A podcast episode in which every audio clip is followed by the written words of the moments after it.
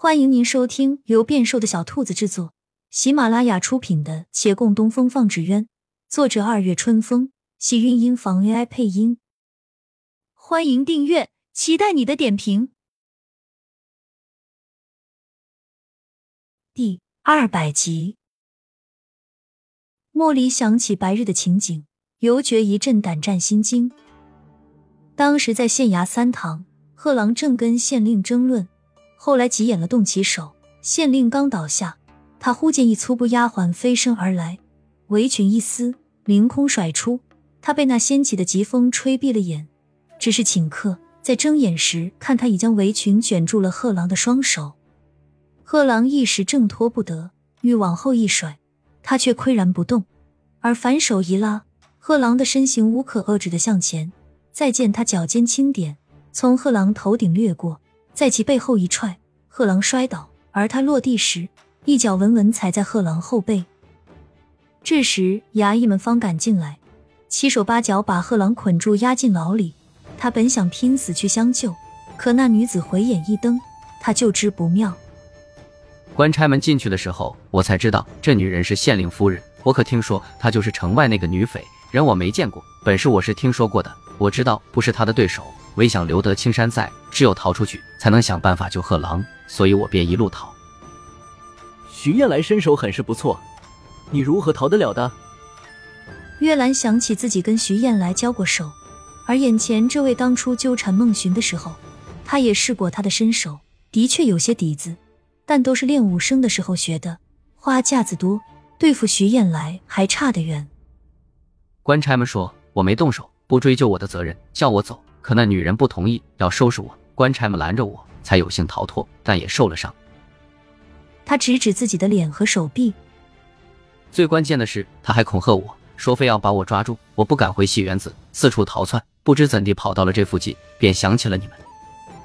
岳公子、孟公子，我们之前交过手，我知道你们都有功夫的。我凭借现在的本事，定是敌不过那女人。可是这县令一不作为，推脱分内事；二无拘捕令，擅自抓人；三纵容家眷仗势欺人。我定要状告于他，叫他这官位不保，否则此恨事难平。你们会帮我吗？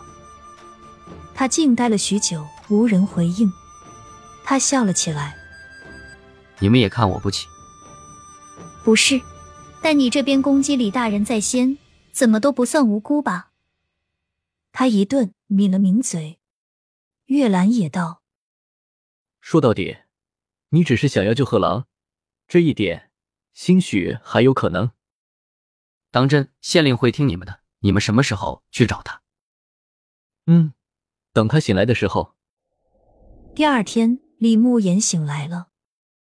贺郎很快就被放了出来。出门时，县衙门口有不少人，有些冲着他二人来。见着两人手挽手，不免又是一阵讥讽。而还有诸多人在骂县令夫人，他随便听了几句，大概是又害得县令受伤，果真是灾星什么的。他前面听的气愤，后面就高兴起来。这些人算是给他们报仇了。两人出县衙后，立即去了长青斋，一进门就行礼。贺郎对骆长青他们佩服无比，连连道。诸位好本事，没想到那县令竟听你们的话，在下还有一事相求，万请诸位答应。几人面面相觑。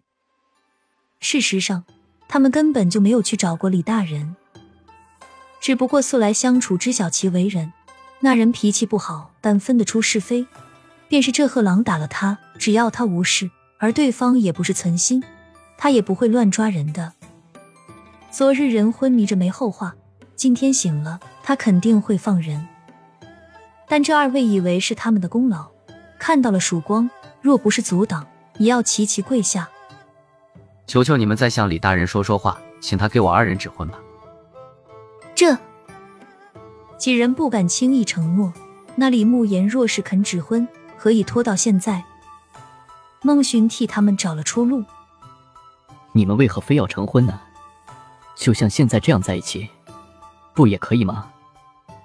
我们想光明正大，想被人认可，我们想让人看到爱没有隔阂，真心的爱都应该被尊重。莫离抬起头，眼神坚定。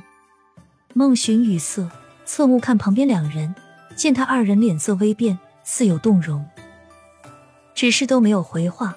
李慕言那样的性格，非是随便一劝就能劝动的，而且就算能劝，又该说些什么呢？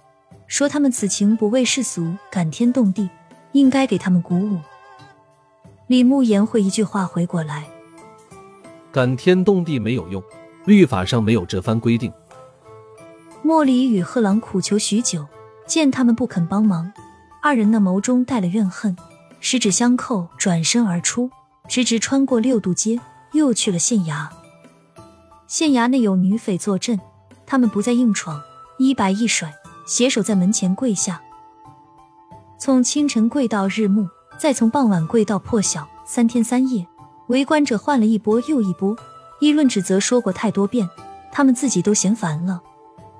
直到第四天，暮色起，已没多少围观之人。